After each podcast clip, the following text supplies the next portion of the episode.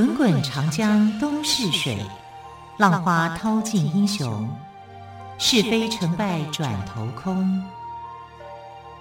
古今多少事，都付笑谈中。陪你说历史，汪培制作主持。欢迎朋友们收听今天的《陪你说历史》节目，我是汪培。同样，今天特别来宾是历史专栏作家于远炫老师。老师好，主持人好，听众朋友大家好。好，老师，我们小时候就听过一个故事哦，就是春秋齐国的宰相晏婴呢，曾经被人家嫌弃他身高太矮，所以呢，请他从小门进入。我从小就听过这个故事呢，对，但是他好机智，对，对，他到底是什么样的一个人？他从小就这么机智吗？呃，晏婴这个人哦，我们再来看，他是齐国的丞相。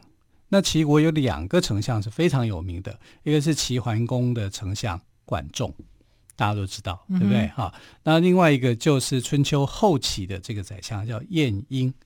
那晏婴是不是齐国人？不是，晏婴不是齐国人。你想想看，齐国就是现在的山东啊，山东人都比较高大、啊，哎，对耶，对不对？因为他矮矮小小的。身高可是这是有没有一百五十公分？这应该是比例上来讲，难道全部山东人都是高个子吗？也是百分之百吗？对对对，你这样说是有道理的。啊、因为后来的这个呃，包括战国四大公子里面的孟尝君，孟尝君身高也不高，但是他是标准的山东人，所以山东人也有高大的，嗯、也有稍微没有那么高大么高大的也是有的。但是晏婴不是齐国人，晏婴是宋国人。啊，当时的宋国哈、哦，那是因为宋国那个时候内乱，他不得已啊，他就逃亡到这个齐国来。我发现宋国人很爱逃亡到齐国，因为后来这个齐国的内乱，那个陈国的公子啊，啊，陈宋两国其实都邻近的地方，陈国公子就啊跑到齐国这边来，然后他呢跟他的他的家族人员呢也跑到齐国来，啊，宋宋国人啊，那他的父亲叫做晏若。啊，弱就是微弱的弱。嗯哼，啊，他到齐国，那当时的国王呃，看他很有能力啊，就啊请他来当上大夫啊，就是让他来当当朝的大夫这样子。那他的父亲过世以后呢，晏婴就继承了他的父亲的这个地位啊，上大夫啊，来辅佐这个啊齐国的一些国君。他辅佐的国君里面啊，说真的讲。每个都不好伺候啊，每个都很难。一个叫齐灵公，一个叫齐庄公，还有一个叫齐景公啊。他是经历了这三代，你看能够谥号成为灵的，通常来讲都是不好的。对啊，那这个庄公也是一样。好，那庄公后来是被这个大臣哦崔杼给杀掉了。所以历史上有一段叫做“崔杼弑其君”嘛，因为呃史官都会写这个。就崔杼看了以后很不开心，就说威胁那个史官说：“你给我再写一次。”就史官还是写“崔杼弑其君”，史官还可以接受威胁吗？可以啊，现在很多史官都是接受威胁，啊、但是那个时代的史官说一是一，说二是二，我就是根据事实来写。就在那个时代了啊，他就他连杀了好几个史官，因为史官的弟弟蛮多的 啊，他们就兄弟姐妹蛮多的。就第一个死了以后，第二个就上来说我还是要写崔杼是齐君，又杀了。第三个上来也杀啊，所以一直杀到崔杼就说啊，随便你们了。啊，我说我不管了，你们要写就写吧。那崔杼为什么会去杀害这个呃齐庄公啊？那时候晏婴啊也是他的这个臣子嘛。最主要是因为齐庄公这个人好色，然后他就勾引了呃崔杼的妻子，等于是让他戴绿帽子啊。好，所以崔杼就非常的不开心。你怎么可以跟我太太有染啊？因为这样的一层关系啊，他就把。齐庄公给杀了，可是你弑君的这个行为，终究是一个在当时来讲是一个非常严肃跟严重的事情。不但不止史官要写，然后其他的大臣可能也会反对崔杼嘛。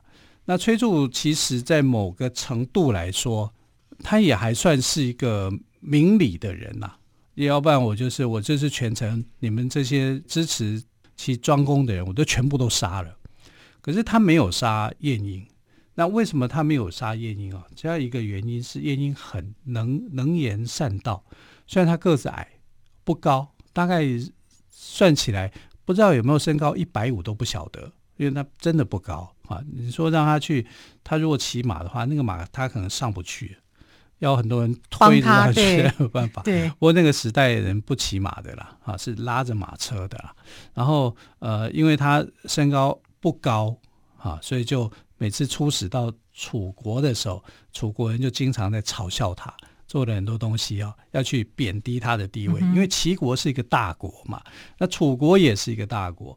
你出使我楚国的时候，怎么会派一个小人物呢？嗯、身高这么矮，对，他的小是指身高很小，很小只的小，但他志气很大，嗯、啊，智慧很高啊。然后在这个时候呢，就是齐庄公被杀的时候呢，他。人家看到他啊，就说：“你要跟着你的君主一起死吗？”呃，君主又不是我一个人的啊，我为什么要跟着他一起死？那你要逃走吗？我为什么要逃走？啊，反正他就去反驳啊。他他后来呃，大家不杀他的一个原因，他是他说了一些道理。他就说：“如果今天的君主，君主是国家真正的主人是什么？国家真正的主人是社稷，真正主人是人民。”啊，是这块土地。如果我的君主是为了社稷而死，那我一定会跟着社稷而亡。我会跟着我的君主，他是什么样子，我就跟着他。啊，那就算要逃亡或怎么样，我也就是比照这个标准。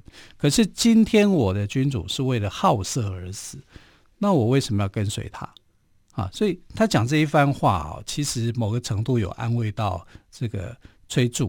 啊，然后崔杼就觉得他说话是有道理的，所以就就听起来还蛮有道理的，对对对，对就没有杀他啊。所以呃，晏婴这个人聪明，很聪明，而且能够他说的话能够打动人心。对啊，这个说到重点啊，然后他是很好的啊。所以后来你看齐庄公之后啊，齐景公啊也非常的信任他啊，就变成了这个他的一个左右手。因为他我们说齐国有两大名相。一个管仲，另外一个就是晏婴啊。当然，这个齐国指的是姜齐。姜齐对姜姜子牙的姜，嗯、因为齐国一开始是姜子牙的封地。好、啊，姜子牙呃呃，所以他的这个国君呢啊，啊，后期都姓姜嘛啊。只是到了战国时代就变成田齐啊，因为田氏篡国啊，就是被姓田的篡位啊，所以。春秋的齐国是姜姓，战国的齐国是田姓，啊，是不一样的，不一样的，啊、不一样的啊。等于等一下是两个主人呐，啊，只是国号没有换，啊，是这样子的。那呃，他是继管仲之后的杰出的政治家，也是非常擅长外交辞令的优秀的外交官。啊，虽然晏婴呢身材矮小，长相丑陋，常常变成为诸侯国故意嘲讽的这个对象啊。可是他的随机应变能力非常的高超，所以嘲笑他的人呢，反而会无地自容，不敢轻视他。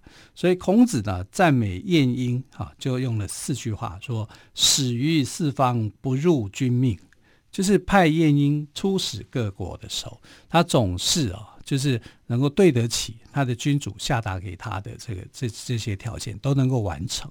好，所以你看这个人物。杰出厉害就在这里，明明我就是长得又矮又丑又小啊，可是这又怎么样？我用我的聪明才智让你们折服啊，让你们去相信我。那我们来看刚刚你所讲的例子，一开始讲的啊，有没有他出使？对呀、啊，这是我小时候就读过的故事，我就觉得这个人怎么这么聪明啊？对呀、啊，如果有人这样说我，我会不知道怎么反应哎。对啊、所以他反应能力很强。对啊，而且是当下哎。对。其实齐景公那个时期哦的齐国已经没有那么强大了。齐国最强大的时候，当然就是管仲当宰相的时候啊，齐桓公啊，那个你看他就是霸主啊，那时候是他最强盛的时候啊。到齐景公的时候，国力是衰弱的，他常常需要跟一些国家来结盟，这样他才不会受到攻击啊。所以齐景公呢，就因为这样子，就常常派遣这个晏婴出使楚国。楚国是大国，南方的大国，齐楚啊之间呢，呃是很友善、很友好的。那时候的楚国国君呢是楚灵王，你想想看，楚灵王一个“灵”字就很难搞啊，然后每次呢就会去欺负晏婴，因为晏婴太小了嘛啊，然后就觉得你派这样的一个小人来我这里来，所以他当时啊，这个楚灵王就命令守城的城门了，不准开大门让他进城，只能开小门。因为这个楚灵王等于是嘲讽他矮小，就对。对，楚楚灵王想要趁机去羞辱他，然后晏晏婴到楚国的时候呢，就被要求说：“哎，你们不可以走大门，你要走小门。”啊，晏婴对守城的人就说：“出使大人之国呢，就要走大门；出使狗国的就走小门。楚国是狗国吗？”啊，那楚灵王知道以后啊。就只好让晏婴从大门进入，你总不能承认说我是一个狗国吧，对不对？对，啊、就让他所以就把大门打开，让晏婴从大门进入了哦。对，所以他很聪明哦。对，这故事告诉我们，真的是要有机智的反应哦。好，我们先休息一下，之后呢，再继续请岳轩老师帮我们说晏婴的故事。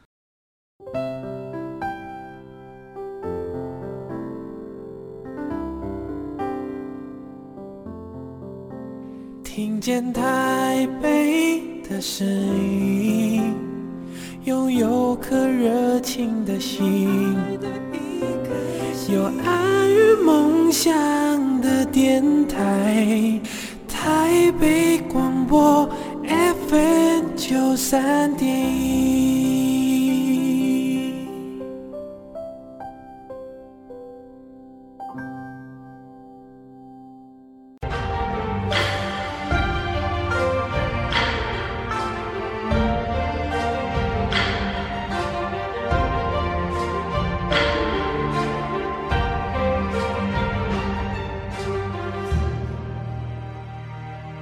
是台北广播电台陪你说历史节目，我是汪培。今天岳远轩老师跟我们谈到的是春秋齐国宰相晏婴的故事。刚刚老师有谈到晏婴个子不高，但是他聪明绝顶，他总是能够化险为夷，所以这种智慧真的是我觉得是与生俱来的耶。可能他在那个环境里面呐、啊，他就是要求生存啊，可能就是一个天赋跟他的本能。那天赋加努力啦。对，我觉得努力这部分是很重要的一个关键了啊，因为呃，对这个晏婴来讲呢，啊，他的他本来就是在宋国的时候逃亡到齐国的，所以本来他们的家族里面就有很多的类似像这种求生的本能。啊，你要在这个环境里面去生存下来。他不但生存下来了，而且还当了这个上大夫。啊，你看他能够当，然后他又能够当上齐国的宰相，这是不容易的事情啊！没有过人的地方，怎么可能齐景公就随便任用一个个子小、长得又丑的人来当他的宰相呢？一定是看上他的才华。可是于老师，我听了他的故事，我觉得好励志哦。真的，所以大家不要再为了自己的外形 而自卑。对，晏婴真的是不同哈、哦，他要跟管仲完全是不同的。你看，晏婴是很节俭的，很省钱的；管仲很大气啊，然后他是很奢华的哈。两个完全是不同品味的这种呃齐国的宰相。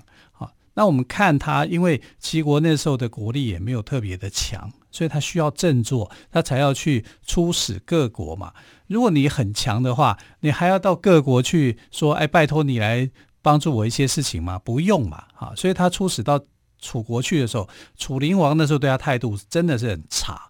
你看进城叫他走小城，走小门，小门对，他就说小门是狗进入的地方，你们是狗国吗？是，我就进。你看这句话多厉害。那守城的人怎么样？我们是大国，那请你走大门吧。大门 对呀、啊，听了这样讲，我当然赶快把大门打开，欢迎你进来啊！是啊，要不然变成狗国的侍卫了。对啊是啊，哎，问题是进来以后，楚灵王会因为这样子就这个善罢甘休吗？会在嘴上饶他吗？对呀、啊，就继续酸嘛，他就是当时的酸民嘛，啊，他就对这个当众就酸他，就说。那楚国没有人才吗？怎么会派你这个小不点来呢？啊，来到我们这个地方，怎么会是你呢？你说，你给我翻译翻译，你说一下。呃，晏婴就不疾不徐的，好，你要我说，我就说啦，我就说我们的齐国有人才啊，人才多到什么程度呢？我告诉你，衣袖遮一遮，立刻就成阴。哎哎，楚当时的这个古代的古人哦，那个都是衣袖都是比较宽大的，嗯哼，我只要把这个衣袖遮一遮，啊，就成阴了，阴凉的地方了。这表示什么？我人口多嘛，好，人非常非常的多。我把汗挥一挥，就下成雨了。这也太夸张了一点吧？对啊，对，挥衣袖成阴，挥汗成雨啊。对，对，然后我临淄城的人呢，是这个呃摩肩擦踵的，人口多。所谓摩肩擦踵是怎么样？人多到就这样子挤来挤去就对了。对呀、啊，你的肩膀就挤到我的肩膀，对对对。对我怎么走路啊？说真的讲，这是太夸张了。临淄城当然是很繁荣啦，当时那繁荣，繁荣到成这个阶段哦。你看这个吹牛大王啊，但是他想要说的就是我人口多，我人才多啊。那人才多，呃，也是我。那为什么会是你？他就说啦，虽然我们齐国人才多，但是呢，我们贤明的人啊，就就会到出使到贤明的国家，对。这个人贤明，就到贤明的地方去。我这个人最不孝，呃，最不像话啊，就所以我就出使到楚国来了。哇！我要是这个楚王，我一定一定很难堪。对，对，那结果呢？结果怎么样呢？结果楚国当然就是想说：哦，你这样子酸我，我本来是酸你的，结果你现在把我酸回来，酸回来之后怎么办呢？那继续吧，我就。所以楚灵王他还有一招就对了。对。然后他这个这一招哈就被晏婴给化解掉，又化解掉了。对，化解掉以后呢，他就其实他准备好了啊，还有一招更毒辣的，他就是说，哎，好，那我们就欢迎欢迎欢迎我们从齐国来的贵宾啊，晏婴先生，就给他欢迎一个酒宴啊。酒宴呢就进行到一半的时候，突然之间报啊报什么？要要报告这个楚国国王啊。抓到了一个小偷啊，把他抓了一个犯人进来啊，罪名是偷窃，这其实都安排好的。他是不是罪是不是犯人，我们也不知道啊。反正就是在酒席当中要给你难堪就是了啊。那这个人进来，他就说：“你哪一国人啊？我齐国人。”哦，所以就来查明说这个犯人是齐国人。那楚灵王就很假装生气说。你齐国人跑到楚国来偷东西，难道齐国人生性就是小偷吗？你们是偷窃的国家吗？啊，那这个其实就是一场戏啊，演一出戏，说不定等演完之后就把这个犯人给放了啊，因为他不是真正的犯人嘛。那晏婴呢，赶紧就从这个座位上站起来啊，因为。这是在指控他的国家，对啊，他必须要这个避席啊，要要有这个礼仪。古代是这样子哦，是没有椅子的，因为椅子还没有发明，啊，他只有席次，他是坐在席子上面的，啊，所以什么？我们现在讲说这个席位，席地而坐，席地而坐，对，是这样子来的，好，所以它有一个桌子放东西啊，小桌子，但是它没有椅子坐。好，所以古代的时候是没有古没有这个椅子的。那那当你要去这个呃行礼啊，或者是吃东西的时候，你要用跪坐的姿势，有点像我们去日本玩的时候，不是吃那个呃所谓的会席？对，啊，那也就是用跪坐的姿态坐在榻榻米上面。啊，古代就是这样子。哈，所以他是没有没有有席位，但是没有椅子的。啊，那他就从这上面呢，就是站起来就讲说，说什么呢？他说，橘子生长在淮南、淮河以南的地方，叫做橘子。可是过了江水到淮北的时候，就变成了枳，一个木字边在一个只有的枳。好，这个字念枳。枳，对，这个叫南橘北枳。嗯哼，哎，为什么会这样子？因为橘子好吃啊。冬天的这个时候吃橘子，我们在这个季节里面正好是橘子，真好吃，对，对不对？南方是橘子，结果橘子越过淮河哈，到北方的时候变成了枳，又小又干又硬又难吃。为什么会这样呢？好，你说这个犯人在齐国的时候他没有犯罪，可是到了你楚国就犯偷窃罪，为什么楚国的风土可以让它变坏？我难以置信呐、啊！觉得他反将回来啊，就代表你们楚国的风土不好。对，你们楚国有问题。我们齐国人在齐国没有齐国是好好的。对，在你们这边就变小偷。你要给我解释解释，翻译翻译。结果楚灵王在想说：“我翻译什么？我解释什么啊？啊，可是就自讨没趣嘛！哈、啊。但这里面哦，有一个问题就是，呃，南淮北枳哦，到底是不是这样子？啊，生长在淮河以南的就叫做橘子，生长在淮河以北的就变成了枳。木字边，刚刚老师有解释，木字边在这，只有你，只有我的枳，对对对。对啊，那橘子种在淮河。南方的时候叫橘子，种在北方的时候叫枳，这是一件奇怪的事情，这是错误的。嗯哼，因为橘子就是橘子，对啊，它种到哪边都是橘子。这我们要请农业专家来稍微了解一下。这就是这个晏婴的狡辩。对，好，晏婴可能一来就是他在那个时代里面，他可能没有这个相关的知识。好，因为橘跟枳看起来很像，但是它是两种植物。它是不同的植物，所以你不能这样子做。但他把这两个不同的植物，他把它混成为同一个植物。那楚灵王听不出来吗？他可能也没有这方面的知识，知识对啊，他不懂嘛，不懂他就糊弄他啊，或者是在那个时代的人以为啊，可能是这样。但其实现代人就知道说，橘跟枳是两种不同的水果。对对对，对，其实枳很难吃啦。再这样来看，嗯，我们还是好好的吃橘子就好了。所以就把这两个长得很像的啊混淆了。所以晏婴就借这个呃南橘北枳哈来劝告楚灵王啊，你不要用这个小人步数要来说我们齐国羞辱我们齐国，对我们齐国人在齐国的时候不犯罪，到你这边变成偷窃罪，这到底是你要好好检讨。是啊，你要好好检讨啊，你怎么让他变坏的？嗯啊，你看这一招。那个楚灵王就知道说自己没有办法占便宜啊，还会被嘲笑回去啊，他就再也不敢看不起晏婴啊。那晏婴这个人也是这样啊，我见好就收，就说他不会一直往死里打，对了。对，你你的你是我，而且我是来者是客哦，对，对你不要羞辱我，我就不会反击回去。我的目的是什么？我保有我国家的一个尊严，对，对不对？你这个不是羞辱我个人，他可能不在意啊。你就是个子小嘛，你就是长得丑嘛，他可能不在意这个。可是你今天的羞辱的是齐国，对他的这个使臣的立场来讲，他就一定要维护、嗯、啊。所以孔子对他的评价就是很高，始于四方，不辱君命。就是保护了国家的尊严，这是一个外交官该做的事情。所以这个晏婴见好就收哦，也算是达到了出使楚国的目的，也完成了任务哦。所以刚刚于老师在讲到说，晏婴的机智跟应变的技巧，其实是现代外交官应对进退的范本。是。好，时间的关系，非常感谢岳轩老师今天跟我们说春秋齐国宰相晏婴的故事。亲爱的朋友，我们就明天再会，拜拜。